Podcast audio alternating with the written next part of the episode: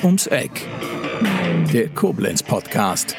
Mit Alexandra Klöckner, Manolito Röhr und Stefan Marlow. Herzlich willkommen bei Rund ums Eck, der Koblenz Podcast. Heute mit meinem Gast Matthias Kollecker. Herzlich willkommen. Ja, hallo. Freut mich, dass ich da sein darf. Ja, ich habe dich angefragt, weil ähm, mich viele Menschen auf dich aufmerksam gemacht haben. Zum einen Menschen aus der Hörerschaft, aber auch ähm, ehemalige Gäste, die sagten, Mensch, der Matthias Kollecker, das wäre ein spannender Gast. Das hat mich echt überrascht, als ich das von dir gehört habe. Und äh, ja, freut mich aber auch, äh, weil ich das selber so nicht empfunden habe oder empfinde. Und umso schöner war es einfach auch zu hören. Ja, also und äh, deshalb freue ich mich auch hier sein zu können und äh, habe natürlich im ersten zwar überlegt, machst du es, machst du es nicht, aber doch, jetzt äh, glaube ich, war es eine gute Entscheidung. Ja, auf jeden Fall. Ja. Wir freuen uns. Ja, ich mich auch. Also wir lassen uns mal überraschen, was kommt. Ja, auf jeden Fall. Also der, de, dein Lebenslauf ist ja der Wahnsinn. Ich bitte nicht viele Gäste darum, mir vorab etwas zu schicken, aber bei dir war ich doch sehr gespannt und neugierig. Ja, warum wollen denn alle mit dem Matthias Kollecker denn hören? Oder, oder viele? Und äh, ich muss sagen, das ist der Wahnsinn. Ich glaube, wir könnten uns bis morgen unterhalten. ja, ich glaube, ich habe dir auch nur einen Ausschnitt davon gegeben. Oh ja. Aber äh, ja, äh, ich glaube, ich habe schon einiges in meinem Leben so erlebt und ja, mitgemacht. Ja. Kannst du dich kurz vorstellen? Äh, oh, kurz ist immer so die Frage, ne? was ist kurz? Äh, ja, äh, ich bin am 17.09.69 in Starken geboren und äh, mit Starken können wahrscheinlich viele auch gar nichts anfangen. Das ist Berlin-Spandau, aber äh, Starken liegt oder lag eben bis zum Mauerbau in der DDR und äh, ja und bin somit auch in der DDR groß geworden. Mhm.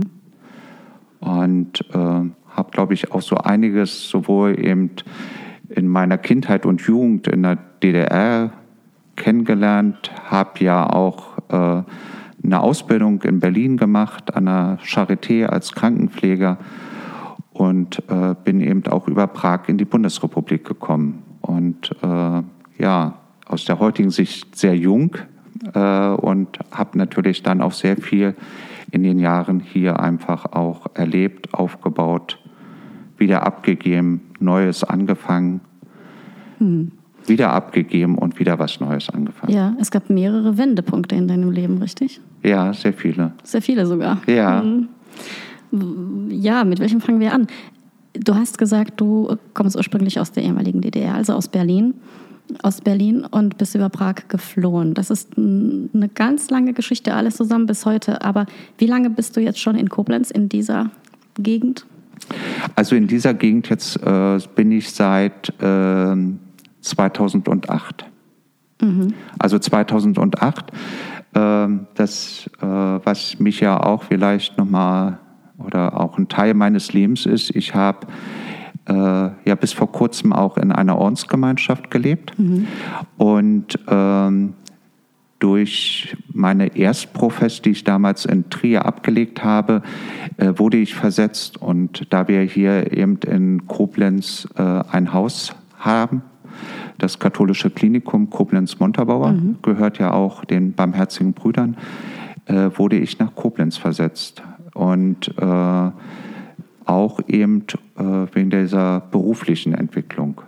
Mhm. Und dadurch bin ich eigentlich überhaupt nach Koblenz gekommen. Und ich muss ehrlich sagen, ich bin froh, dass ich nach Koblenz gekommen bin. Ich durfte das nie laut sagen, aber Trier ist nicht meine Stadt oh. und äh, da äh, habe ich auch viel Gegenwind hier äh, und gerade auch in Trier erlebt, die gesagt haben, wie kann man nur? Aber nein, also Trier ist nicht meine Stadt gewesen. Und äh, vielleicht auch deshalb, weil ich sehr stark eben auch von Berlin geprägt bin. Und mhm. ich bin, ja, bin Stadtmensch.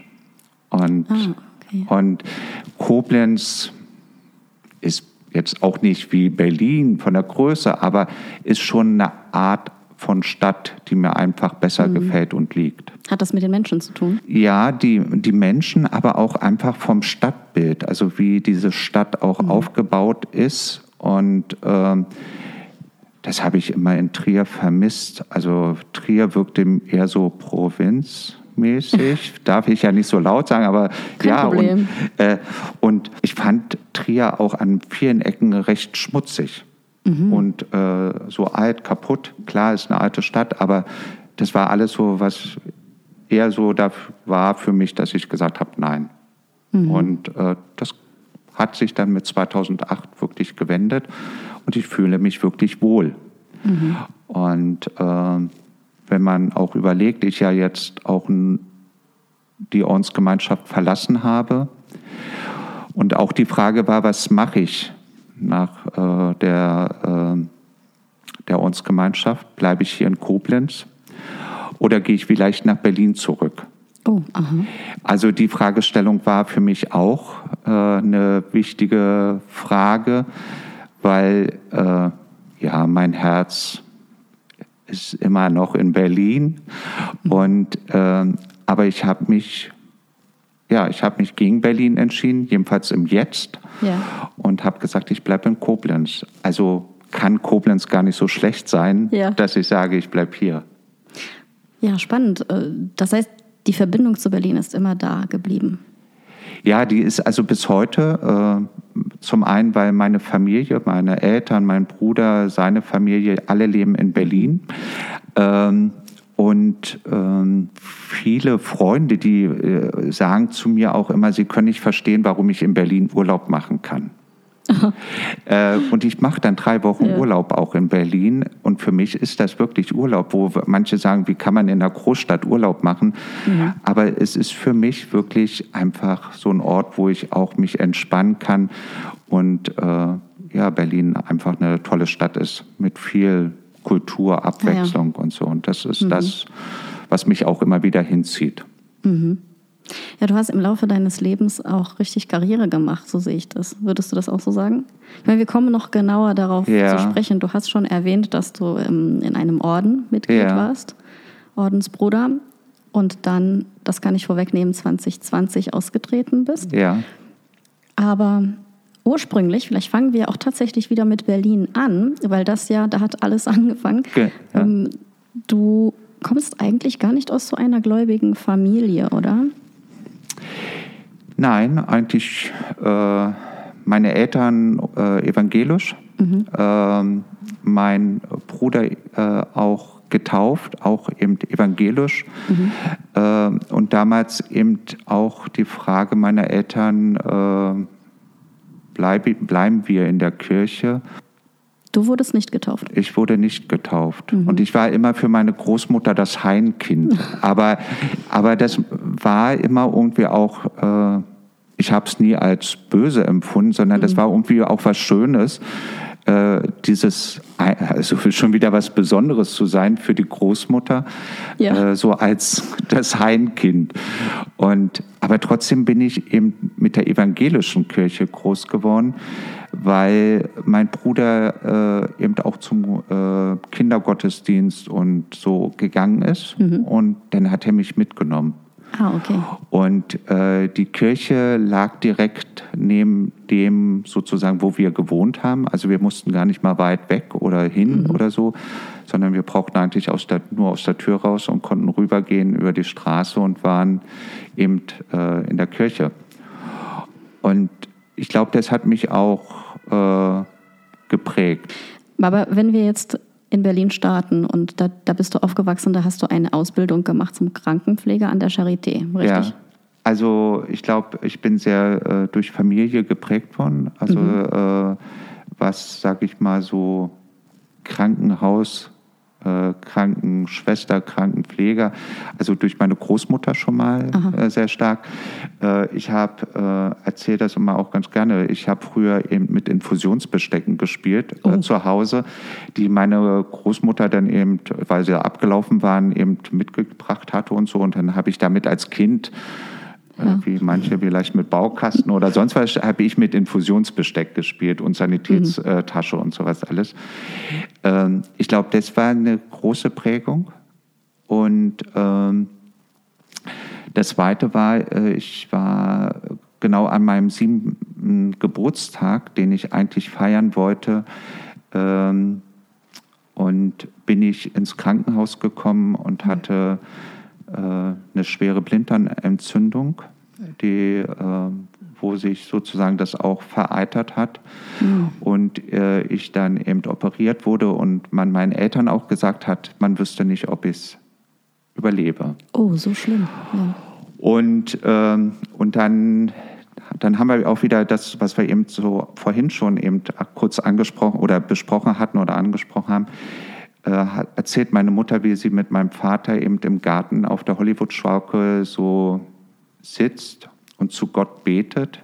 Mhm. Und da sieht man wieder äh, beide, die nicht mehr so Kirche gelebt hat, aber in dieser mhm. Not äh, war es meiner Mutter wirklich so, dass sie eben da wieder diesen, ja, diesen Gott für sich gesucht hat und eben auch gesagt hat, äh, bitte. Ja. Und äh, ich glaube, dieser lange Krankenhausaufenthalt hat auch sehr viel mit mir gemacht, weil ich kann mich da so an Situationen erinnern, da durfte ich dann im Schwesternzimmer sitzen als Siebenjähriger, so im mhm. Sessel und durfte äh, Binnen aufwickeln. Also mhm. fr früher hat man ja doch die Binnen so aufgewickelt, die wurden ja wiederverwendet, man hat die gewaschen, wurden wieder aufgewickelt. Mhm. An solche Sachen erinnere ich mich und äh, ich glaube, das waren so Sachen, die mich geprägt haben. Und da wurdest du aufgenommen quasi von denjenigen, die da gearbeitet haben, von die, Pflegepersonal. Genau, die haben mich also während der Zeit, wo ich im Krankenhaus war, weil ich war über äh, einen Monat im Krankenhaus. Oh mein Gott, ja. Und äh, das war irgendwie ganz schön, weil, äh, aber ich glaube, die, die Zeit mhm. hat mich geprägt, dadurch auch. Äh. Weil du, du, du sagst gerade, das war schön. Das, das, das, würde jetzt nicht jeder verstehen, ne? Im Krankenhaus ein Monat als Siebenjähriger. Also es war auch eine schwierige, also eine schlimme Zeit, weil ja. natürlich die Eltern ja auch nicht so immer da waren und so. Das schon, aber es war auch wiederum schön, äh, ja, weil man sich auch äh, trotzdem haben sie, hatten sie sich um einen gekümmert. So, ich weiß, damals wurde auch mal Bratkartoffeln extra für mich gebraten und so. Also das sind so, so tolle Erlebnisse. Ja. Und, und vielleicht ist es das, was mich auch so prägt, äh, zu helfen. Mhm. Und ähm, als dann der Wunsch entstand, äh, eben auch die Krankenpflegeausbildung zu machen, war eher meine Mutter, die mich davon äh, abbringen wollte, weil sie so sagte, oh, Sie ist Säuglingskrankenschwester. Ja, genau. Mhm. Und äh, sie wirklich da so gedacht hat, ob das so der Weg ist. Aber im Nachhinein war sie doch einverstanden, dass ich es gemacht habe. Und ich glaube, sie ist damit auch sehr zufrieden. Und, ja, aber ja. Du, du bist nicht lange dort geblieben. Ne? Du hast die Ausbildung äh, in Berlin an der Charité beendet und sofort einen Ausreiseantrag gestellt. Ja. Du wolltest raus aus der DDR. Warum? Ja. Ich habe ähm, auf diesen Termin heute hin äh, war ja sozusagen, dass du mich gefragt hast, äh, was sind so deine Themen oder was war so deins? Und mhm. als ich das so geschrieben habe, war natürlich für mich auch die Frage, was war es eigentlich 89 einen Ausreiseantrag zu stellen? Was war, was war wirklich so, was ist in dieser Grund gewesen? Ja, man muss ja dazu sagen, keiner konnte ahnen, dass kurz darauf mhm. äh, die Mauer zusammenbrechen genau. würde. Ne? Also das, ja. das ganze System. Und aber jetzt so, ich habe das in einem Begriff, und zwar, das ist so das Thema Freiheit. Also ich merke für mich, dass das sehr viel bedeutet, mhm. frei zu sein, also auch, äh, äh, auch machen zu können, äh, was ich selber möchte. Und da auch nicht irgendwo, was, was ich ja selber als Kind auch erlebt habe, äh, überwacht zu werden. Ob mhm. wir nun persönlich im ersten überwacht worden sind. Wir sind ja mehrmals umgezogen und die Situation in den einzelnen, äh, wo wir gewohnt haben, waren unterschiedlich. Äh, deshalb vielleicht am Anfang nicht unbedingt, dass wir im Fokus standen, aber trotzdem haben wir ja erlebt, wie sozusagen eben äh, auf der Straße Staatssicherheit im mhm. Auto gesessen hat. Und äh, aber eben auch später wirklich äh, in dem Haus, wo wir dann zuletzt gewohnt haben, wo explizit Stasi vor unserem Grundstück gestanden haben. Mhm. Und, ähm, und das sind so Sachen. Äh, ich denke, da muss einiges zusammenkommen, oder? Ich schätze dich so ein, dass du doch diesen, diese Familienbindung sehr stark hast und dann sich trotzdem zu entscheiden, ich gehe aber jetzt weg. Das ist ja keine leichte Entscheidung. Nein, überhaupt nicht. Und ähm, es war klar, dass ich, bevor ich diesen Antrag stelle, dass ich mit meinen Eltern spreche. Mhm. Und äh, ich kann glücklich sein über meine Eltern. Also ich kann wirklich mit allem zu ihnen kommen und kann alles sagen. Und äh, sie hören sich das alles an und sagen auch ihre Meinung äh, und sagen auch, wenn sie dagegen sind. Aber sie sagen, wenn du dich dafür entscheidest, wir unterstützen und akzeptieren dich. Und wer kann das schon sagen? Und, und das ist so, was äh, meine Eltern immer auch äh, uns spüren ließen. Und ähm, das war natürlich auch mit dem Ausreiseantrag. Ich weiß, wir haben zusammen in, in der Küche gesessen und ich habe mit meinen Eltern darüber gesprochen und habe gesagt, ich werde einen Ausreiseantrag stellen. Meine Mutter ist eine sehr emotionale, also da war klar, wie sie reagiert und dass es ihr auch nicht äh, einfach fällt und auch nicht leicht ist und glaube auch sehr viel Kraft gekostet hat. Und mein Vater ist eigentlich jemand, äh, da denkt man, das ist so die Ruhe, das ist die Ruhe in sich. Also der, der sitzt da und hört sich das an und so. Und, aber ich glaube, im Innerlichen mhm. ist das schon bei ihm auch. Aber er ist auch eher so nach außen hin immer so dieser ruhige, coole Typ. So. Okay. Und, aber innerlich glaube ich schon, dass ihm das auch. Jetzt haben die sich wahrscheinlich dazu ja einverstanden, also sie waren einverstanden damit mit deinem Vorhaben, aber der Ausreiseantrag wurde abgelehnt. Genau. Und dann kam also, ja noch was anderes hinzu. Ne? Eine Flucht ist eine ganz andere Nummer. Ja, also äh, abgelehnt in der Hinsicht, dass ich den ja gestellt habe und abgelehnt in der Hinsicht, dass der natürlich ja so erstmal nicht äh, gewährt wurde. Mhm. Und äh, man musste dann eben in der Regelmäßigkeit immer wieder auch vorstellen. Also man hat dann immer Gespräche mit einem geführt.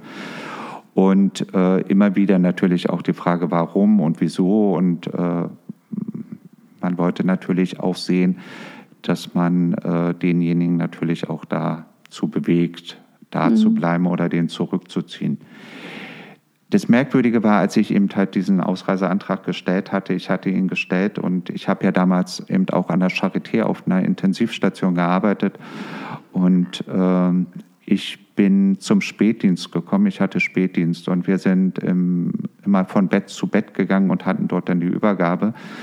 Und die leitende Oberärztin hat zu mir dann eben auch mich angesprochen und hat dann gesagt, äh, Sie haben einen Ausreiseantrag gestellt. Mhm. Wo ich gedacht habe, da sieht man schon, wie, wie so sozusagen auch das System funktioniert hat, sodass ich da noch gar nicht groß mit jemand auch drüber gesprochen habe. Man war ja auch trotzdem vorsichtig. Ja. Äh, und das war nur ein kleiner Kreis, aber plötzlich merkte ich äh, sogar ähm, Vorgesetzte auf, in der Klinik wussten schon darüber Bescheid, dass ich einen Ausreiseantrag gestellt habe. Unheimlich, oder? Ja, aber ich glaube ähm, nicht mehr überraschend, mhm. äh, weil wir damit auch groß geworden sind und eben auch erlebt haben, ja, was es heißt. Und dann hast du entschied, dich entschieden zu fliehen? Ja, also es war ja dann so eine Zeit, also der Ausreiseantrag äh, oder der Ausreiseantrag, der war ja sozusagen jetzt sozusagen abgegeben, wurde zurückgestellt, man musste mal zu den Gesprächen und die Situation äh, nahm ja plötzlich an Fahrt auf 89 in der Prager Botschaft mhm. und ähm, es war ja dann äh, eine Zeit, wo auch äh, die Grenzen generell zugemacht worden sind und wo man ja auch dann auch nicht mehr aus der DDR rausgekommen ist. Und dann gab es einen Moment äh, wieder, wo ein Reisen möglich war in, nach Prag. Mhm. Und ähm, eine Kollegin, also eine Arbeitskollegin von der Intensivstation, hatte auch einen Ausreiseantrag zu laufen und wir beide haben miteinander gesprochen und haben ja. gesagt, warum gehen wir nicht über Prag in die Bundesrepublik? Mhm. Und äh, wie haben da die Eltern reagiert? Oder wussten sie gar nicht Bescheid? Doch. Doch, wussten. Ne? Auch das habe ich mit meinen Eltern. Ich hatte eben äh, eine kleine Wohnung. Äh, in, Wie alt warst du da, äh, Entschuldige? In Berlin gehabt, 20. Mhm. Ja. Ja. Und ich hatte eine kleine äh, Wohnung äh, von der Klinik und wir haben die Wohnung noch leer geräumt mit meinem Vater, weil wir wussten, äh, wenn ich weg bin, mhm. Wer weiß, ob meine Eltern da so rankommen und was da drin ist. Aber alles musste ähm, doch unauffällig erledigt werden. Ja, oder? auch das war nicht unauffällig. Auch no. da wurden wir beobachtet. Okay, also ja. auch da stand dann schon wieder eben ein Auto mit Staatssicherheit. Und wir haben es aber durchgezogen und wir haben sozusagen meine, meine Wohnung leergeräumt. Und ich, ich bin zum Spätdienst gegangen, habe gearbeitet und wir hatten die Möglichkeit, wenn, wenn wir so einen kurzen Wechsel hatten, dass wir auch auf der Station schlafen konnten. Mhm. Und dann habe ich eben meinen Spätdienst gemacht, habe die Nacht dort geschlafen auf Intensiv und äh, am nächsten Tag hatte ich Frühdienst. Ja. Und an dem Tag habe ich eben noch auch den, meinen Frühdienst gemacht und meine Kollegin holte mich dann also ab und wir sind dann am Nachmittag zu ihren Eltern gefahren, wo sie sich nochmal bei ihren Eltern verabschiedet haben, mhm. hat. Dort haben wir noch eine Nacht übernachtet und dann sind wir im Zug gestiegen und sind nach Prag. Mhm. Mit Angst, was war das für ein Gefühl, da im Zug zu sitzen und nicht zu wissen, was einen wirklich erwartet? Ich glaube, Angst war da nicht dabei. Abenteuerlust? Ja, ich glaube eher sowas, aber mhm. keine Angst und der Zug war voll. Also äh, das, wir waren ja nicht die Einzigen, die auf diese Idee gekommen sind, sondern der gesamte Zug war voll. Mhm. Die standen im Gang, in den Toiletten. Also der war oh. so voll, äh, dass, dass wir auf unserem Gepäck gesessen haben.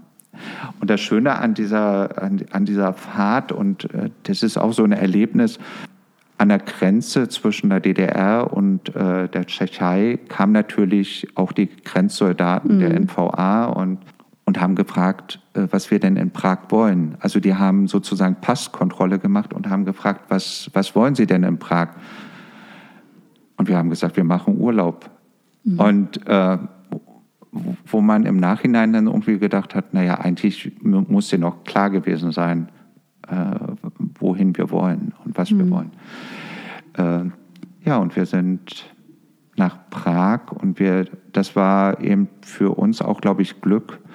Und ich glaube, wenn man im Nachhinein eben auch sieht, wie das in der Botschaft war in der Zeit, wir brauchten selber nicht mehr über die Botschaft, sondern wir wurden direkt, ähm, weil die Botschaft war ja in der Zeit schon leer, also war klar, man kann in die Bundesrepublik ausreisen.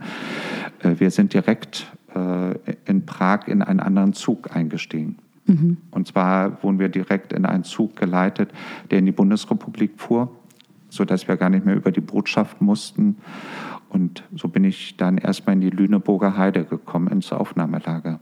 Hast du dich in dieser Zeit, also auf dem Weg zum Aufnahmelager oder ins Aufnahmelager, hast du dich da jemals bedroht gefühlt oder etwas, eine Situation als unangenehm empfunden, bedrohlich?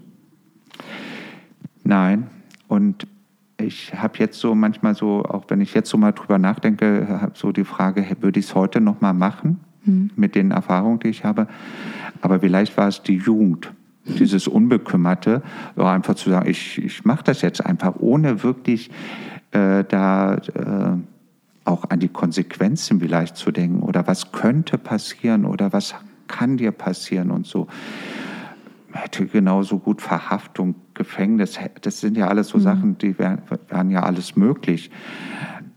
Aber da glaube ich, das war einfach jugendlicher Leichtsinn. Also dieses, mhm. ich, ich mache das jetzt einfach und, und los, ne? Mhm. Ähm, ohne, also unbekümmert. Und äh, deshalb glaube ich, ist das gar nicht so gewesen. Und wie war dieses Aufnahmelager? Wie darf man sich das vorstellen? Äh, das war eine Kaserne. Mhm. Und, ähm, Typisch, ne? Damit das wurde immer so gemacht. Ja, ich. ja, ja, ich glaube, weil man Platz hatte und genug mhm. Betten. Also so. Äh, Mit ganz vielen Leuten in einem Raum, oder? Ja. Aber äh, wir, auch da hatten wir wieder Glück. Wir beide, mhm. also meine Kollegin äh, und ich, wir hatten auch da wieder beide Glück. Und zwar waren wir sozusagen in einen, einen Probelauf sozusagen reingekommen, weil man natürlich gucken musste, wie, wie machen wir das denn jetzt, wenn die alle sozusagen hier im Lager äh, jetzt weiter verteilt werden? Mhm. Äh, wie läuft das? Und so sind wir beide in den Probelauf gekommen und sind innerhalb von zwei Tagen Aufnahmelager äh, sozusagen wieder aus den Lager heraus. Und äh, zu der Zeit war es, also entweder kann man in ein anderes Lager, also wo man dann eben auch hin wollte oder konnte. Mein Wunsch war es ja damals nach Berlin zu gehen, mhm. aber das Aufnahmelager in Berlin war voll, damit war es nicht möglich.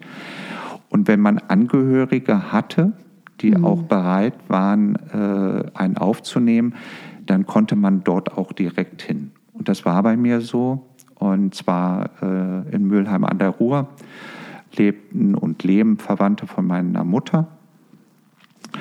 Und die haben mich aufgenommen. Mhm. Und dadurch hatte ich eben auch Glück. Ich habe also wirklich nur zwei Tage Aufnahmelager erlebt und war dann in der Familie. Mhm. Und dann bist du nach Münster gekommen. Genau. Äh, Weil du dich direkt nach einem Job umgeschaut hast, oder wie war das? Die Kinder aus, äh, in Mülheim an der Ruhr, die studierten eben in äh, Münster. Mhm. Äh, zwei davon, die Dagmar und der Frank. Und dann hat der Frank gesagt, weißt du was, ich nehme dich einfach mit nach Münster und dann gucken wir mal. Äh, beide lebten in WGs mhm. und äh, ich konnte dann kam dann bei dem Frank unter und ähm, ja, dann war so die Frage zu schauen und dann habe ich mich an der Uniklinik in Münster vorgestellt. Du hattest ja eine Ausbildung in der Tasche. Genau die ja auch anerkannt war. Mhm. Also wo nicht die Sache war, nochmal eine Anerkennung zu bekommen, sondern das war ja äh, auch ein Plus. Und weiß noch, 4. Dezember war mein erster Arbeitstag an der Uniklinik. Und auch da wieder. Äh, du bist im Oktober rüber, ne? Äh, ja, genau. Also äh, Oktober, November so. Ja. Ne? Und, äh, Dann ging das schnell. Ja, und da auch eben auch wieder erlebt, Unterstützung, Offenheit.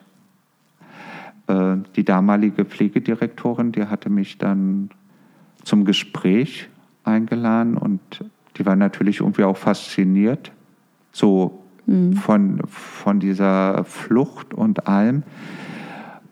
Und eine Wahnsinnshilfsbereitschaft, mhm. die sozusagen hinter ihrem Schreibtisch gesessen hat und sofort von dort aus geregelt hat, dass die Oberschwester für den Bereich, wo ich dann später auch gearbeitet habe, gekommen ist, die mit mir gesprochen hat, die sich mein Zeugnis angeguckt hat, wo relativ schnell klar war, ja, wir würden sie gerne nehmen, äh, wo plötzlich auch von ihr das Angebot kam, äh, Wohnheimzimmer, mhm. also wo ich echt auch viel Entgegenkommen erlebt habe.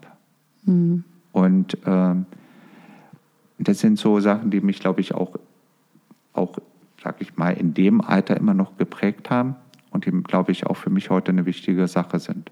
Weil du das auch weitergeben möchtest. Ja. Mhm. Also wirklich auch äh, für Menschen da zu sein und, und eher äh, das zu nutzen, welche Möglichkeiten habe ich an meiner Position, an meiner Rolle mhm. ähm, und vielleicht auch eben, wen kenne ich wiederum, wo kann ich durch Vermitteln sozusagen auch helfen, unterstützen. Das, glaube ich, ist sehr stark dadurch geprägt worden. Mhm. Also weil ich eben immer wieder auch erfahren habe, wie andere Menschen mir geholfen haben äh, in meiner Lebens, in meinen Lebenslagen, in meinen Lebenssituationen ähm, da Hilfe zu, äh, zu bekommen. Mhm. Und äh, ja, Es fühlt sich gut an, diese Hilfe zu erhalten, aber auch diese Hilfe jemandem zu geben. Ja, also ich finde es für mich immer wieder auch eine, was, was Positives, einfach zu merken, da habe ich geholfen oder konnte ich helfen. Und äh, aber nicht, dass ich für den anderen das alles mache oder so, sondern der trotzdem für sich selber da sorgt und, mhm. und das auch selber klärt und so. Aber dass ich Hilfestellung leisten kann, Hilfeleistung stellen, um damit er weiterkommt. Mhm. Ja, das heißt, du hast damals in Münster an einem Krankenhaus als Pfleger gearbeitet. Genau, also vier Jahre an der Uniklinik. Mhm. Äh, vier Jahre an der Uniklinik auf so einer Intensivobservationsstation. Das ist sozusagen eine Zwischenstation zwischen Intensivstation, wo eben die Patienten beatmet werden, und der Normalstation, also mhm. so dazwischen. Äh, und das war eben mit dem Schwerpunkt der Neurochirurgie, wo ich eben gearbeitet habe. Und äh, für vier Jahre, was mir sehr viel Spaß gemacht hat. Und mhm. Ich habe ja äh, die, den, also die, den Wehrdienst verweigert und äh, damit war klar, ich muss äh, Zivildienst machen. Und äh, damals äh, oder war es generell so, dass wenn man Zivildienst macht, äh, dann darf man das nicht bei seinem eigenen Arbeitgeber machen. Also ich durfte nicht mehr an der Uniklinik arbeiten, sondern ich musste mir was anderes suchen. Mhm. Und naja, äh, bis dahin hatte ich auch keinen Führerschein. Und also habe ich natürlich auch geguckt, dass ich was in der Nähe äh, gefunden habe. Und dann bin ich an ein kleines katholisches Krankenhaus gekommen, was auch noch von Ordensschwestern geführt und geleitet worden ist. Mhm. Und bin dort äh, eben hingekommen, ja, habe dann eine ganz andere Richtung eingeschlagen. Und zwar bin ich in OP gegangen. Und äh, da ich ja eine Krankenpflegeausbildung hatte, konnte ich da auch eben eingearbeitet werden und konnte dort eben auch arbeiten. Und ich habe nicht Zivildienst gemacht, in der, dass ich da nur gepackt, aufgeräumt, geputzt habe oder so, sondern man hat mich wirklich so weit eben auch äh, eingearbeitet und mhm. auch da wieder äh, gebracht, dass ich auch richtig mit instrumentiert am Tisch stand, äh, die Bereitschaftsdienste mitgemacht habe. Also ich habe sozusagen in meinem Zivildienst einfach ein neues Feld kennengelernt und da auch gearbeitet. Weiterbildung quasi. Ja, da noch nicht. Äh, da mhm. noch nicht, aber äh, dann war, also waren diese 15 Monate rum und die eigentlich war klar, nach 15 Monaten gehe ich wieder an die Uniklinik. Ja. Ähm, aber das Tolle ist einfach, äh, und das gefällt mir auch heute noch, so am katholischen Klinikum mit den drei unterschiedlichen kleinen oder kleineren Häusern. Auch dieses Krankenhaus in Münster ist sehr familiär gewesen. Man kannte sich. Mhm. Und das war in der Uni nicht, das kann auch in der Universitätsklinik so nicht sein, äh, von der Größe einfach her. Und das hat mir ja wieder so gefallen. Familie, familiär, man kannte sich und mhm. äh, es war ein anderes Arbeiten und eben auch die Prägung. Und im Endeffekt sind es nachher dann, äh, ja, gut 14 Jahre, äh, ne, elf Jahre geworden, die ich da eben auch gearbeitet habe. Das heißt, du bist nicht mehr zurückgegangen, sondern bist da geblieben.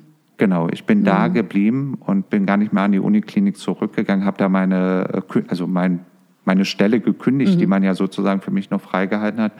Die habe ich gekündigt und bin an der Klinik geblieben, an der Raphaels-Klinik. Und das war eine schöne Zeit. Ich glaube, auch da wurde eben wieder äh, so eine Wende in meinem Leben, weil ja aus diesem beruflichen Leben an der Raphaels-Klinik ist ja auch wieder ein persönliches Leben, also wieder was Neues entstanden. Mhm. Äh, oder hat sich daraus entwickelt, weil äh, mit 30 war dann so die Frage, tja, war das alles, was ich in meinem Leben gemacht habe, jetzt ist alles zu Ende. Also ich hatte ja bis zum 30. Lebensjahr äh, die Fachweiterbildung gemacht für den OP. Ich habe einen Leitungskurs gemacht äh, fürs mittlere Management. Und ja, und da war die Frage für mich schon mit 30, war es das?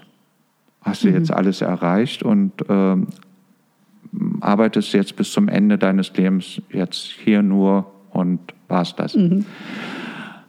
Und dann habe ich gedacht, nee, das kann ja, kann ja nun auch nicht sein. Und, ja, und dann habe ich dann Hilfe gesucht. Also Hilfe oder Unterstützung, einfach wo ich da mal mit mhm. jemand drüber reden konnte und äh, habe dann eben den katholischen Seelsorger, das ist ein Priester auch dort am Haus gewesen, junger mhm. Priester, und habe den einfach mal angesprochen und ob er mir helfen könnte, wo ich mich vielleicht ein wenig mich wenden könnte. Nachher war er es, der mich sozusagen auch vier Jahre begleitet hat, äh, ausgehend eben mit dieser Frage, was ist der Sinn meines Lebens, was, mhm. was steht noch an und äh, was kommt und ja, die Frage stellen sich, glaube ich, viele irgendwann in ihrem Leben. In jungen Jahren beschäftigt man sich auf eine gewisse Weise damit. Später, wenn man älter wird, 30, 40, äh, ja, solche Zahlen sind es oft, dann fragt man sich das nochmal anders.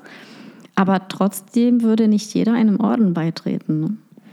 Nee, das, also, also ich glaube, wenn man mir das da an dem ersten Tag, wo ich mit ihm im Gespräch war, gesagt hätte, dass, dass das am Ende irgendwann rauskommt, hm. hätte ich gesagt, nein, das auch, also das war überhaupt auch gar nicht für mich, mich ein Thema, also überhaupt nicht äh, am Anfang, aber am Ende stand doch wirklich diese, dieser Punkt, gehe ich in eine Ordensgemeinschaft.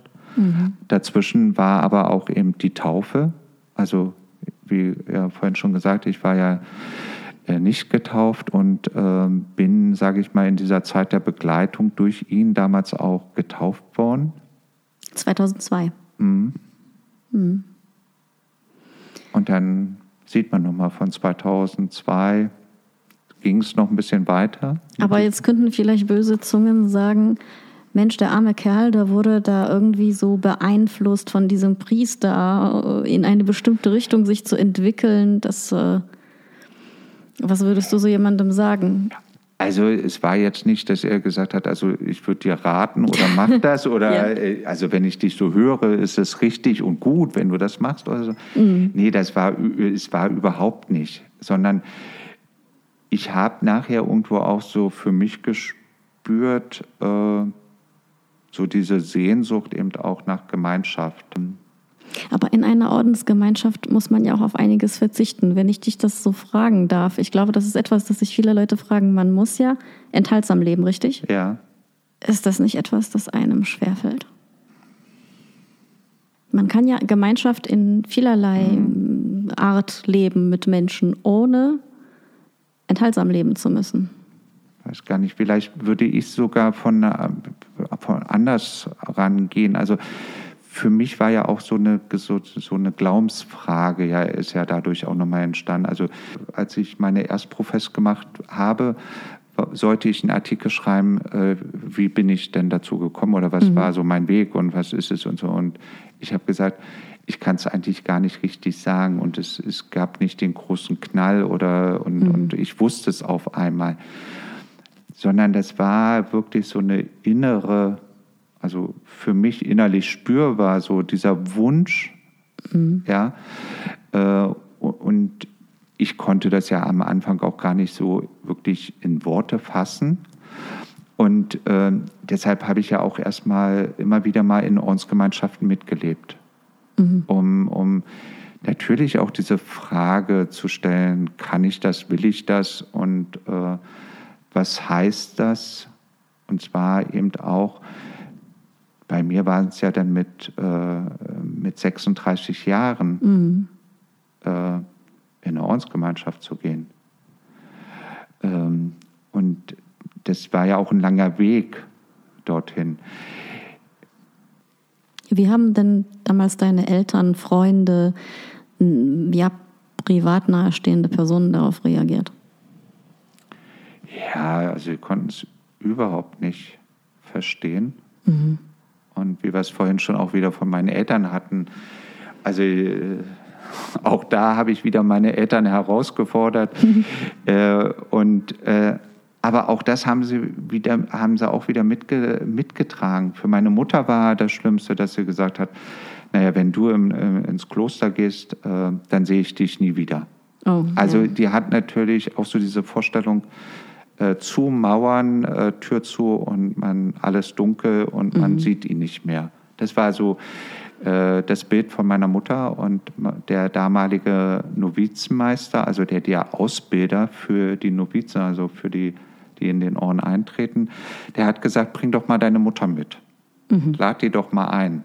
Ja. Also bevor ich eingetreten bin. Und meine Eltern sind dann mitgekommen und äh, konnten da auch rein und konnten sich das angucken und so. Und, und da ging es. Und da war sie zufrieden und froh, dass sie wusste, ah ja, wo lebt, würde er leben. Und äh, okay, äh, ich kann ihn sehen. Mhm. Man muss dazu sagen, es ist ein soziales Kloster. Es gibt ja, ja ganz unterschiedliche ja, genau. Klosterarten, genau. also, Gemeinschaften. Ja, also es ist karitativ tätig mhm. und ähm, ähm, wir, äh, die Barmherzigen Brüder äh, von Maria Hilf in Trier haben ja den äh, karitativen Dienst und äh, machen das ja in unterschiedlichen Einrichtungen, in Krankenhäusern, Altenpflege, psychiatrischen Kliniken und so. Also mhm. äh, damit sind sie unterwegs und das ist eben, äh, wenn du eben in der Gemeinschaft lebst, arbeitest du in den Einrichtungen ja auch mit mhm. Äh, und das andere ist eben, aber du lebst im Klösterlichen, also äh, du hast eben sozusagen äh, Kloster, äh, aber äh, das ist meistens eben auch direkt in der Einrichtung, wo du auch arbeitest und dann lebst mhm. du auch da, sodass das schon auch offen ist. Das ist jetzt nicht so, wie man eben äh, kontemplative Klöster kennt, also wo gebetet wird ja. mit dem Schwerpunkt wie Maria Lach zum Beispiel oder mhm. so. So kannst du es eben halt da nicht vergleichen, äh, sondern das ist schon offener, auch in dem, mhm. wie man wohnt. Du hast dich 2002 taufen lassen und 2005 hast du wirklich deinen Hausstand aufgegeben und bist dem Kloster beigetreten. Ja. Richtig, also wir müssen diesen Sprung jetzt aus Münster nach Trier mhm. machen. Ja, also Trier ist deshalb, weil dort ist das Mutterhaus. Also da hattest du aber schon durch Münster Kontakte dorthin. Genau, also durch äh, ich ich wollte, oder als so diese, in der Begleitung war immer so die Frage, ähm, ja, welche Ordensgemeinschaft? Mhm. Und ich war immer eher so benediktinisch, habe ich immer gefühlt, sondern also dieses Kontemplative, wie eben in Maria Lach, eben Ach. beten und arbeiten. Mhm. Ne? Und ähm, ich hatte mir aber in Neresheim, ist eine Benediktinerabtei und dort wollte ich einfach mal mitleben. Und die haben damals mir eine Absage geschickt. Oh. Also die hatten mir eine Absage geschickt, weil sie selber in so einer Phase waren, wo sie nicht wussten, wo geht das mit unserer Gemeinschaft hin.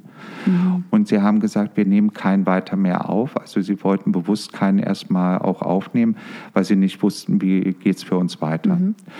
Und dann habe ich eine Absage bekommen und das habe ich mit meinem Begleiter äh, besprochen und dann hat er gesagt, ah ja, äh, wäre nicht vielleicht mal die Barmherzigen Brüder in Trier was für dich? Weil die haben Krankenhäuser, sind karitativ tätig und äh, du bist Krankenpfleger, passt doch. Also ja, das, also ich, ich war jetzt überrascht, als du gesagt hast, dass du da doch eher an die äh, andere Variante gedacht ja. hast, äh, weil ich dachte, nee, also dieses Soziale, das passt ja gerade sehr gut zu dir. Ja. Also, ja gut, das hast du dir dann auch angeschaut. Genau, und das habe ich mir dann über Jahre halt immer mal wieder, ah, okay. dass ich da war und mir das angeguckt habe mhm. äh, und dann immer auch so mal eine Woche mitgelebt habe, sodass ich, sag ich mal, auch äh, wusste, worauf ich oder weshalb ich sozusagen auch da eintrete oder was mich erwartet. Ja, und dann im Dezember 2005 stand also eben klar, ich gehe in die mhm. Ordensgemeinschaft und habe eben in Münster sozusagen alle Zelte abgebrochen. Mhm. Aber erst 2008 hast du dann, das nennt sich Erstprofess. Ja, du machst äh, sozusagen eine Ordensausbildung. Also du machst eine richtige Ausbildung. Also von 2005 bis 2008 hast du das gemacht? Oder? Ja, also, also ein halbes Jahr hast du Postulat, nennt sich das. Aha. Ein halbes Jahr ist Postulat. Du bist also normal zivil gekleidet, lebst aber eben auch schon mit mhm. und äh, gehst auch arbeiten und äh, du bist sozusagen äh, so in der Probezeit. Ja. Und wo du auch jederzeit sagen kannst, ich gehe wieder, das ist mhm. doch nicht meins und ich mach's nicht. Und ähm, dann nach einem halben Jahr musst du einen Antrag stellen auf Einkleidung, nennt sich das. Äh, und dann bekommst du auch den Habit, also das Ordenskleid. Also mhm. ich habe eben auch äh, ein schwarzes Ordenskleid getragen. Ähm, und du bekommst äh, eben deinen Namen, also den Brudernamen. Ja. Und äh, dann beginnst du eine Ordensausbildung. Lautete dein Name dann anders? In der Zeit? Nee, der hieß also. Du konntest auch Matthias, Matthias bleiben. Ja. Auch Matthias. Äh, du hast die Möglichkeit, äh, Du musst ja einen Antrag auf Einkleidung sozusagen stellen und ein Teil davon ist eben auch zu sagen, wie möchtest du heißen. Mhm. Und äh, dann kannst du dir sozusagen einen Namen aussuchen und äh, musst aber natürlich auch begründen, warum willst du diesen Namen. Ja. Also mit welchem Hintergrund. Und ich muss ja sagen, also ich war mit Matthias sehr zufrieden bis dahin. Und äh, vor allem auch, weil es eben, weil ich sage, das ist ein Name, den meine Eltern mir gegeben haben. Ja. Und das ist hier im Bistum Trier natürlich gut, äh, Matthias äh, zu heißen, weil es gibt äh, den Bistumspatron, der heilige Matthias, der mhm. in, Maria La, äh, in, äh, äh, in Trier eben auch liegt bei den Benediktinern dort sein Grab ist. Und damit hatte ich natürlich eine gute Begründung, äh, zu sagen, ich nehme den Namen äh, des Bistums Heiligen an. Ja. Und äh, so passt es ganz gut. Und ich musste mich nicht umstellen. Super. Und also es passte. Mhm. Ja. Und, äh, und dann macht man wirklich eine Ordensausbildung. Also man geht äh, vormittags arbeiten äh, im, im Krankenhaus und bei mir war es klar, ich bin Krankenpfleger, ich habe eben im OP schwerpunktmäßig ja. gearbeitet, habe aber auch im Hospiz gearbeitet, auf einer Frühreha-Station gearbeitet. Und am Nachmittag hat man dann Ordensausbildung, das heißt Unterricht in mhm. Ordensgeschichte und Spiritualität all das. Und dafür ist eben der Novizenmeister eben mhm. verantwortlich, der dich sozusagen über diese Zeit des Noviziats, so nennt sich das, hinweg begleitet. Und wenn sozusagen die Ordensausbildung beendet ist, dann legt man die ersten Gelübde ab. Und das war eben 2008. Für, für zwei Jahre habe ich hier stehen. Genau. War das dann. Das Erst heißt, man hat sich quasi für zwei Jahre, ich nenne es mal verpflichtet. Ja, genau. Also ja. du hast noch mal äh, zwei Jahre sozusagen und äh, im Anschluss dann ja noch mal auf drei Jahre, wo du sozusagen äh, eben auch weiterhin dich prüfen kannst, immer mhm. wieder auch prüfen kannst, will ich diesen Schritt zur ewigen Professor, also sich ewig zu binden an dieser Gemeinschaft, hast du eben auch diese Zeit. Auch du wirst in dieser Zeit begleitet. Mhm. Das ist ja nicht mehr der Novizenmeister, sondern da gibt es einen, der für die Jungprofessen, so nennt man sich dann, mhm. eben da ist, der dich dann auch wiederum begleitet. Du bist ja in der Zwischenzeit dann auch nach Koblenz gekommen, ja. aus Trier gewechselt, hattest du auch schon vorhin erwähnt. Und hattest du in all dieser Zeit, also du hast dich ja dann da wohlgefühlt, oder? Sonst hättest du, sonst wärst du da nicht geblieben. Das heißt, es hat dir etwas gegeben in diesen Jahren. Ja dieses Gemeinschaftsgefühl oder wie würdest du das bezeichnen, beschreiben? Was ist es, dass man dann eben nicht nach Hause geht, dieses typische Zuhause, wie man sich das vorstellt, sondern dass das Zuhause ein Orden ist, ein Kloster und man geht nach der Arbeit dorthin. Wie war das? Wie hast du das erlebt? Also, was mir ja da in der, also, oder was mir auch äh, gut getan hat, war eben diese Kombination zu arbeiten, mhm. aber eben auch ja, seine Beziehung zu Gott äh, eben leben zu können. Und du dich ja um nichts anderes, sag ich mal, so kümmern musst. Mhm. Sondern du hast natürlich äh, Zeiten, äh, wo du eben äh, Gottesdienste, Gebetzeiten und so. Also innere Ruhe. Ja. In sich kehren. In sich kehren, aber eben auch ähm, also das ist für mich so eben auch Spagat, das zum einen um da auch, sage ich mal, wieder seine Kraft, Energie auch zu bekommen und eben auch Zeit zu haben, auch mit sich mit seinem Glauben auseinanderzusetzen. Aber, und das ist ja auch immer so für mich eine Sache gewesen, aber trotzdem unter Menschen zu sein mhm. und für Menschen da zu sein und, ähm, und eben halt auch nicht nur im Kontext Arbeit, mhm. und, ähm, sondern eben auch ähm, erfahrbar und das macht für mich auch, macht auch Kirche aus. Also äh, zu sagen, wo ist diese Verbindung auch äh, im Leben zu anderen, äh, anderen Menschen und so. Also auch, sage ich mal, äh, dass es eine spürbare Sache ist. Ähm, ja, wie kann man sich das vorstellen im Kloster? Wie, wie gehen da die, wie gehen Ordensbrüder miteinander um? Wie darf man sich das vorstellen? Also die, die meisten von uns, und ich denke von unserer Hörerschaft, können sich das vielleicht gar nicht so sehr vorstellen, wie, was dann in den Räumen oder der gemeinsame Feierabend sozusagen, ja. Irgendwo ist das ja die Familie dann. Wie, wie geht man miteinander um? Ich glaube, das ist so Familienbild, was, was du jetzt eben so sagst. Ja. Und so ist für mich auch Familie. Und äh, also das ist auch mein Bild von Familie. Und ich glaube, äh, dass mich gerade die Prägung meiner Familie das eben in der Ordensgemeinschaft nicht erleben ließ.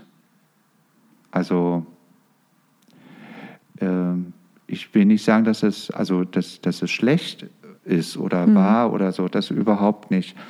Aber ich glaube, wenn du, wenn du so geprägt bist von Familie, dann suchst du das auch mhm. für dich in deinem Leben. Oder also wenn es dir auch wichtig ist und so.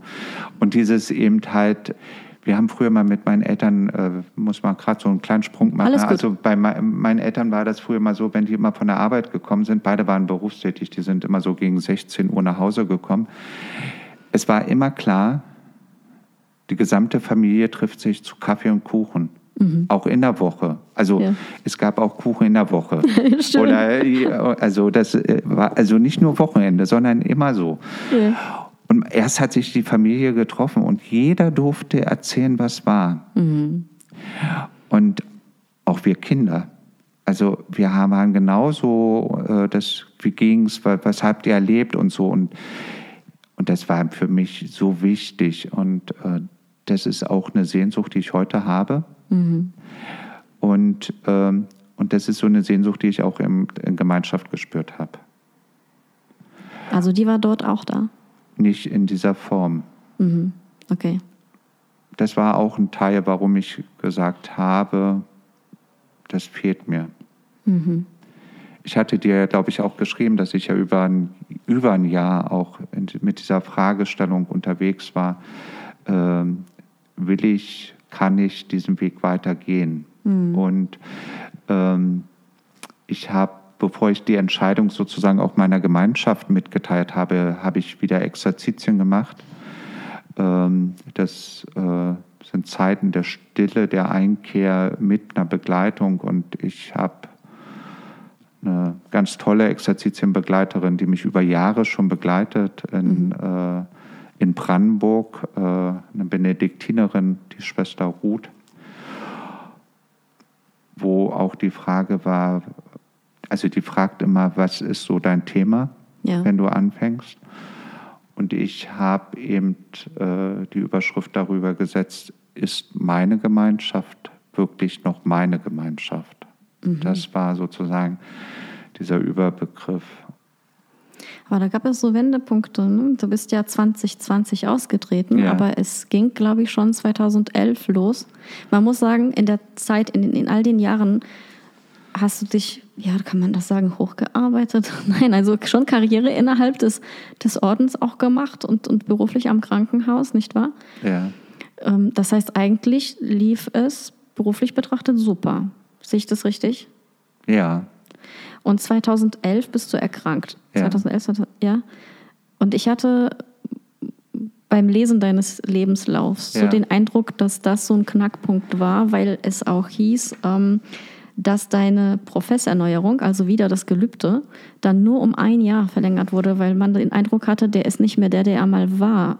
Wie war das denn also, gemeint? Ähm, ja, ähm, und zwar stand eigentlich an dem Punkt schon die ewige Profess an, also die Bindung auf ewig, ja. die wäre dran gewesen. Mhm.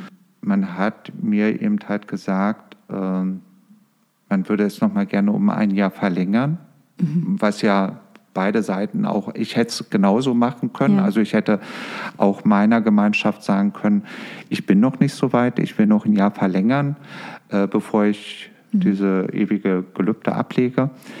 Äh, aber das war für mich an dem Punkt nicht die Frage, aber die Frage kam aus meiner Gemeinschaft, äh, zu sagen, äh, wir wollen noch einmal ein Jahr prüfen, weil du bist nicht mehr der Matthias, den wir kennen. Durch die Krankheit? Durch die Krankheit. Darf ich fragen, was du hattest? Ich glaube eben, dass eben da schon viele Lebensthemen nicht den Platz und Raum bekommen haben, den mhm. sie sich aber 2011 geholt haben. Mhm. Also Burnout, sowas in der Richtung? Ja. ja. Mhm. Und äh, wo ich mir wirklich auch Hilfe geholt habe und wo natürlich auch alles irgendwo seinen Platz und Raum plötzlich gehabt hat und wo ich, wo ich glaube, auch vieles geändert habe. Und äh, also in den Sachen, wie ich sie vielleicht mache heute. Mhm. Ich glaube nicht, dass ich mich als Mensch geändert habe, aber ich glaube, ich bin dort wieder der geworden, der ich auch immer war, vielleicht gerade erst richtig. Also nicht nur der Körper oder der Mensch, sondern eben halt wirklich das Ganze von Matthias sich den Raum und den Platz wieder gesucht. Mhm. So dass ich diese, diese Aussage schon verstehen konnte, aber im Kontext damals hat sie mir auch wehgetan. Ja, aber kannst du das so ein bisschen beschreiben? Wie war der Matthias Kollecker vorher? Wie war er dann da? Also ich habe immer so ein Bild, wenn, wenn jemand so eine Sinnkrise oder Depression oder Burnout, was auch immer durchmacht, dann fehlt ihm die Fröhlichkeit, vielleicht auch die Energie, die man sonst von diesen Menschen kennt. Hatte das auch etwas so damit zu tun? Hattest du so eine Phase? Die hat es ganz sicher gehabt. Also natürlich ist es was sehr Persönliches, also und was mich ausmacht, aber ich habe ja auch äh, dadurch, dass ich im Aufsichtsrat tätig war, mhm. habe ich natürlich auch Rollen gehabt, äh, wo man, sage ich mal, auch gewisses Auftreten, eine gewisse Art und Weise vielleicht einfach auch am Tag hat mhm. und vielleicht aber auch vieles auch damit zurücksteckt, was einen vielleicht persönlich auch ausmacht. Muss man strenger bestimmender sein, als man vielleicht möchte, sowas in diese Richtung? Ja, vielleicht auch manchmal ernster. Mhm. Und, ähm, und ich glaube, wer mich kennt, äh, der weiß eigentlich auch, dass ich, dass ich sehr viel lache, dass ich äh, vieles vielleicht im Ernst sage und das im Ernst rüberkommt, aber gar nicht so, mhm so ist. Also bei mir ist, glaube ich, auch sehr viel so, äh, was manchmal einfach auch nur an raus rausplatzt, rausfällt. Mhm. Da hatten wir vorhin kurz drüber gesprochen. Das macht mich wie, da, da bin ich wie mein Vater. Mhm. Und deshalb, ich verstehe mich wunderbar mit meinem Vater, weil wir auf eine Art und Weise miteinander reden können, äh, wo manche denken, oh Gott, wie reden die gerade miteinander? Also das ist, also, wie kann der denn mit seinem Vater reden oder mhm. wie redet der mit seinem Sohn oder so? Aber das macht mich eben aus. Und vieles, sage ich mal, habe ich auch eher zurückgesteckt. Mhm. Also Treue zu sich selbst war da quasi auch ein Thema. Ja, und vor allem, wer bin ich wirklich und, ja. äh, und dem auch wirklich Raum und Platz zu geben und zu sagen, das kann auch leben. Aber trotzdem hast du dich dafür entschieden, im Orden zu bleiben, denn 2014 hast du tatsächlich die ewige ja. Profess erhalten.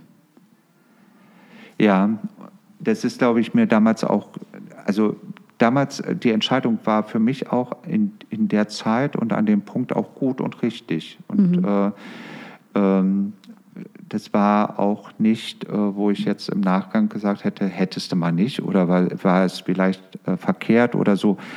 Nee, also das passte und das stimmte auch. Und ähm, ich glaube, dass sich auch vieles in den letzten Jahren einfach nochmal dann auch entwickelt hat, äh, wo ich auch für mich die Frage hatte, will ich so weiterleben? Mhm. Und bin ich glücklich?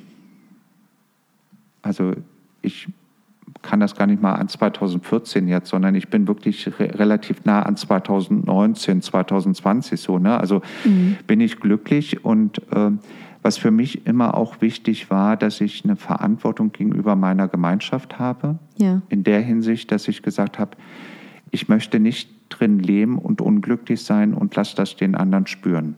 Ja. In der, dass ich gar nicht mehr, dass ich nur rumnörge und äh, alles schlecht und äh, also das, was in der Gemeinschaft ist, zu, äh, schlecht zu machen. Das ja. sage ich mal, auch die Mitbrüder denken, oh Gott, was, was macht er hier eigentlich noch mhm. oder so. Ne? Also, und das wollte ich nie sein. Aber wie ist das denn?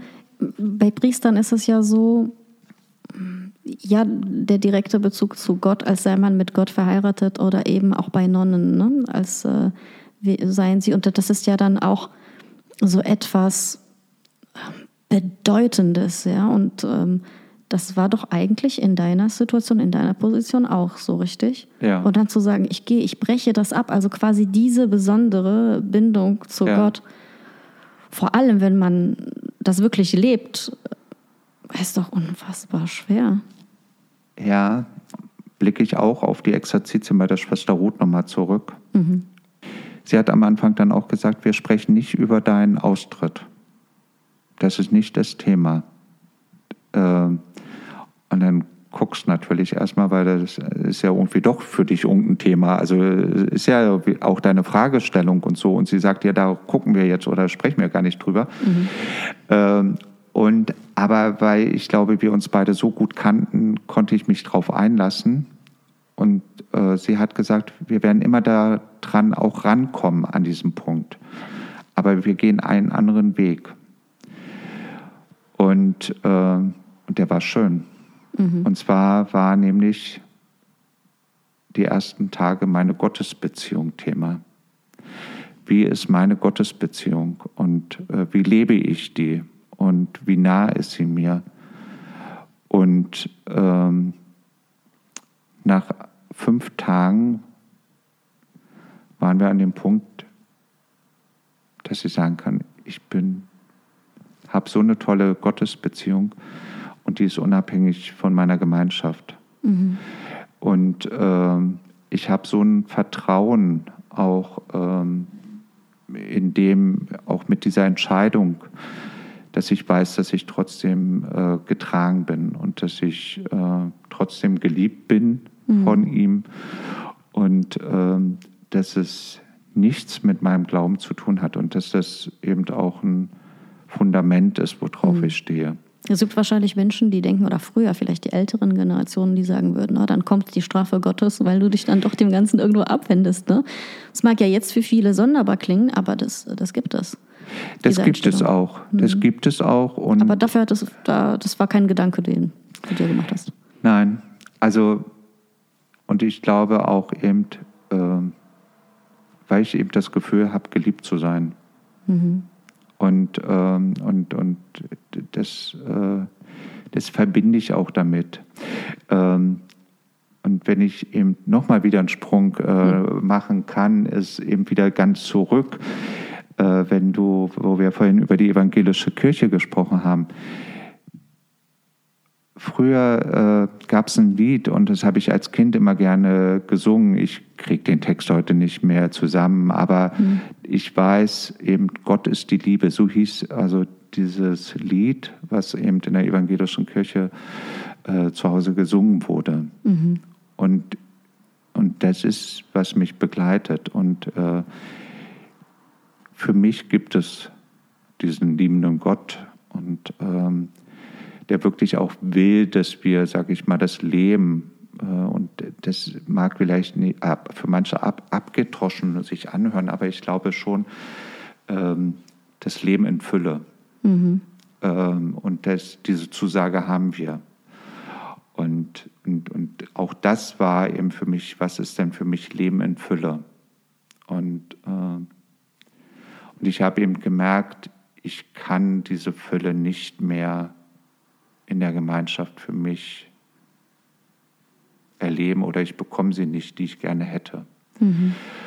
Und, ähm, und das bedeutet für mich eben auch eine Freiheit. Und äh, wenn ich andererseits vorhin gesagt habe, äh, auch eine gewisse Freiheit, in dem du musst dich um viele Sachen nicht kümmern, wenn du in einer Gemeinschaft lebst, weil ja. sie für dich getan werden oder weil sie geregelt sind, was auch schön ist, das ist sicher.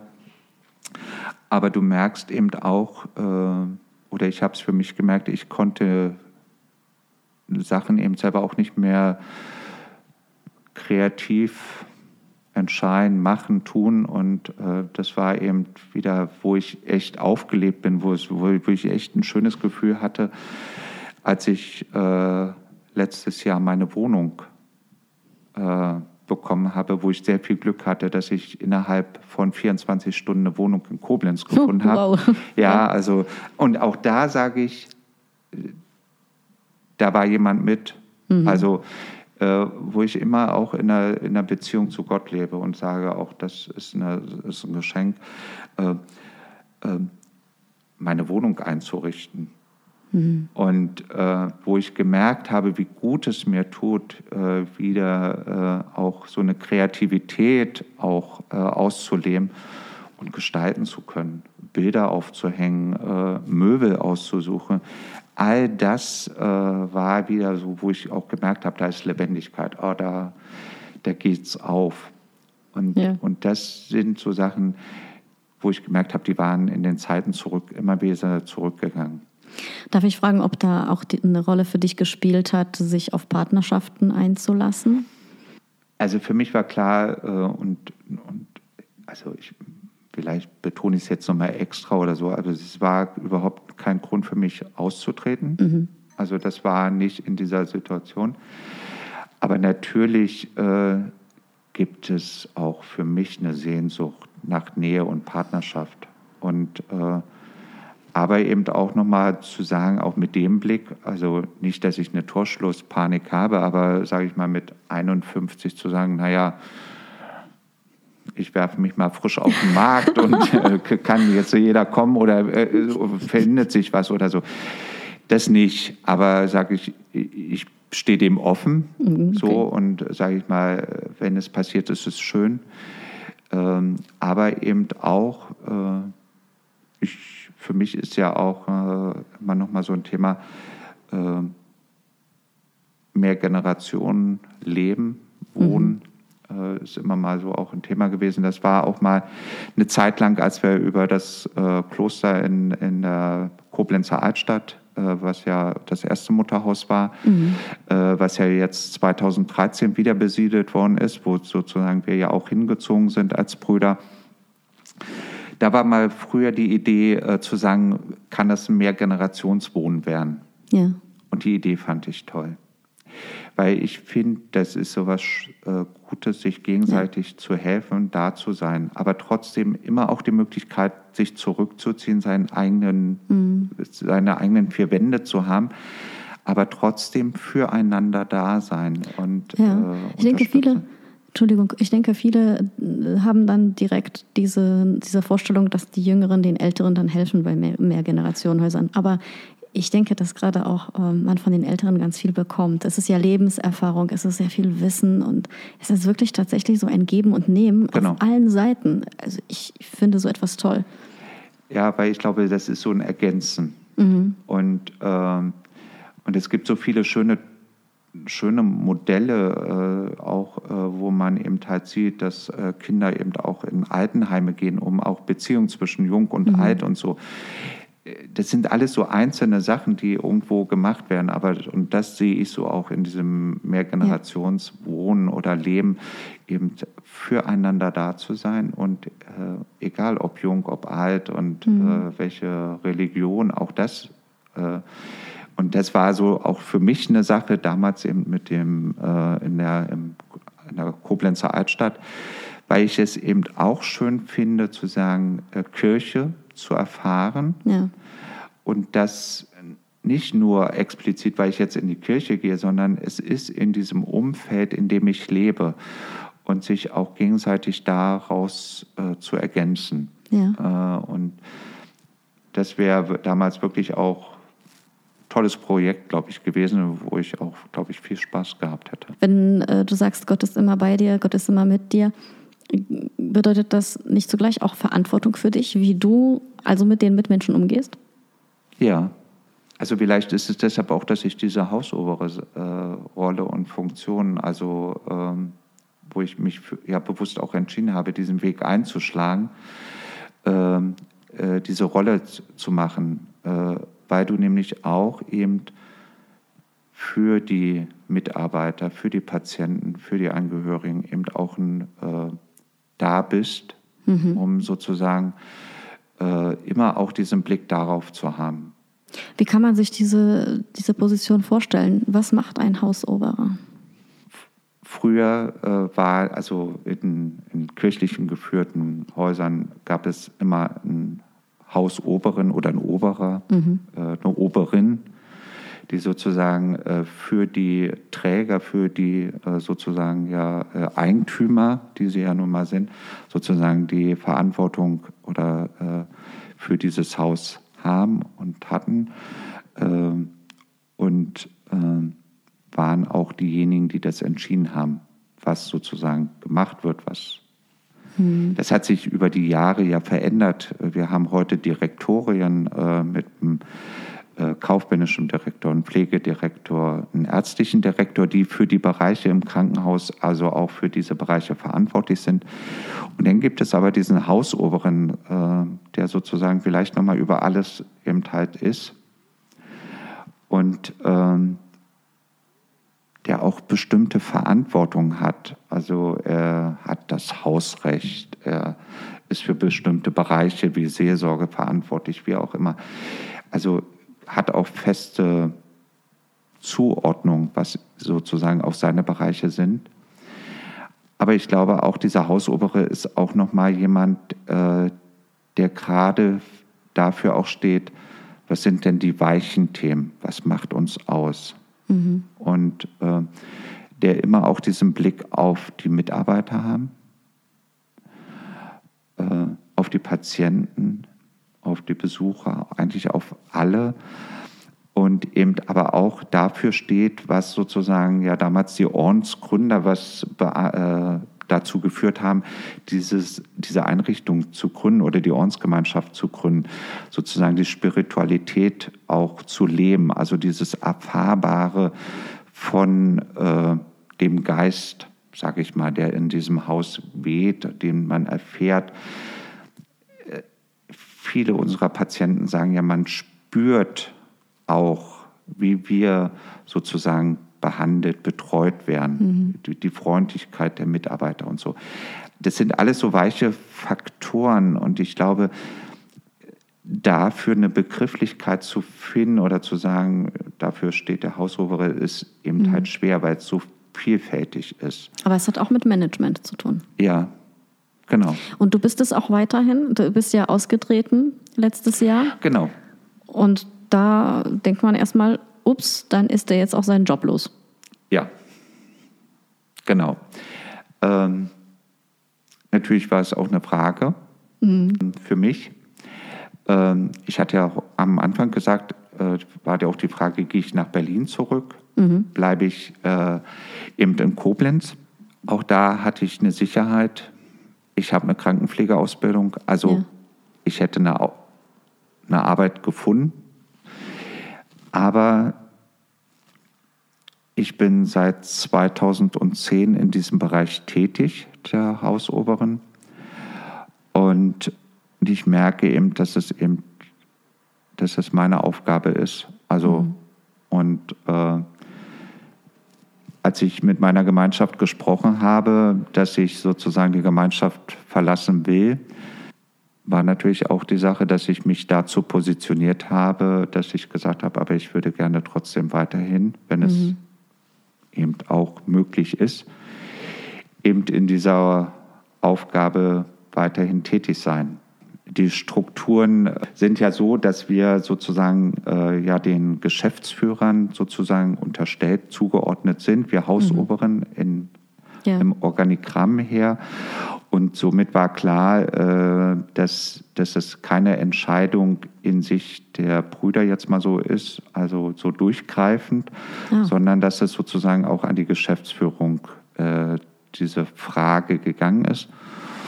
Und äh, ich eben mit dem Geschäftsführer, der für uns Hausobere verantwortlich ist, eben auch Gespräche geführt habe, eben mit dieser Fragestellung, äh, kann ich auch weiterhin ähm, wieder als Matthias Kollecker äh, Hausoberer, stellvertretender Hausoberer sein, weil ich habe ja diese Tätigkeit über zehn Jahre auch schon gemacht. Ähm, aber natürlich auch die Frage im Raum stand, ähm, tja, wie gehen auch die Mitarbeiter damit um? Was, wie können die damit umgehen, äh, wenn plötzlich aus Bruder Matthias äh, Herr Kollecker wird? Ja. Ähm,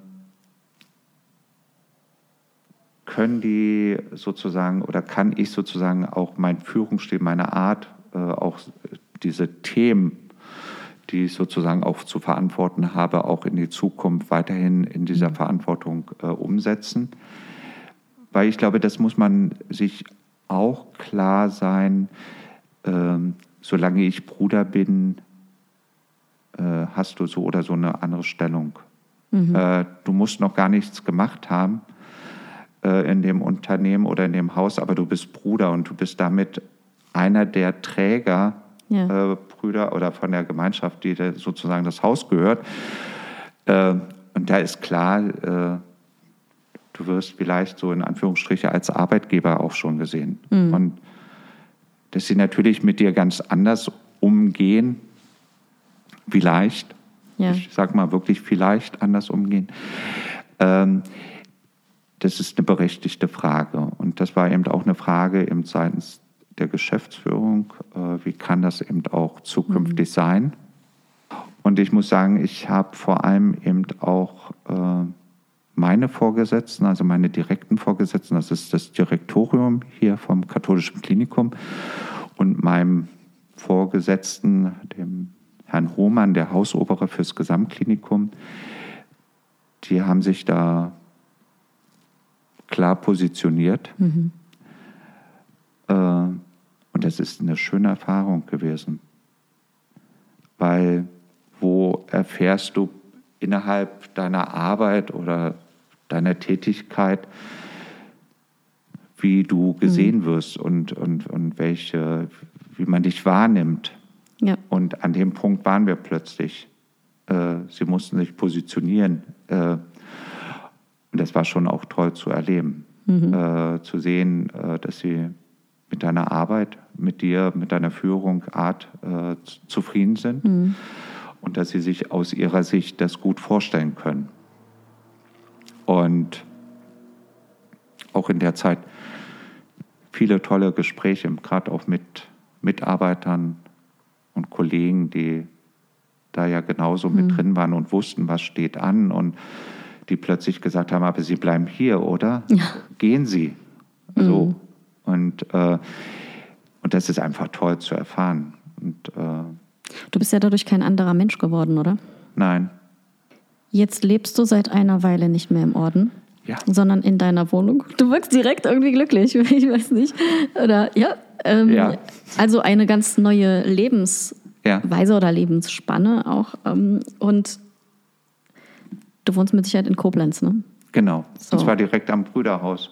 Ach so. Also das ist ja doch ziemlich auch zentral. Das heißt, Ja. wenn man normalerweise außerhalb der Corona-Zeiten sozusagen, ähm, ja, kriegt man da doch viel Leben mit. Oder? So. Ja. Man ist schnell. Ach, man ist ja auch schnell unter anderem im Buchladen deines Vertrauens. Wir können ruhig sagen, Rolf.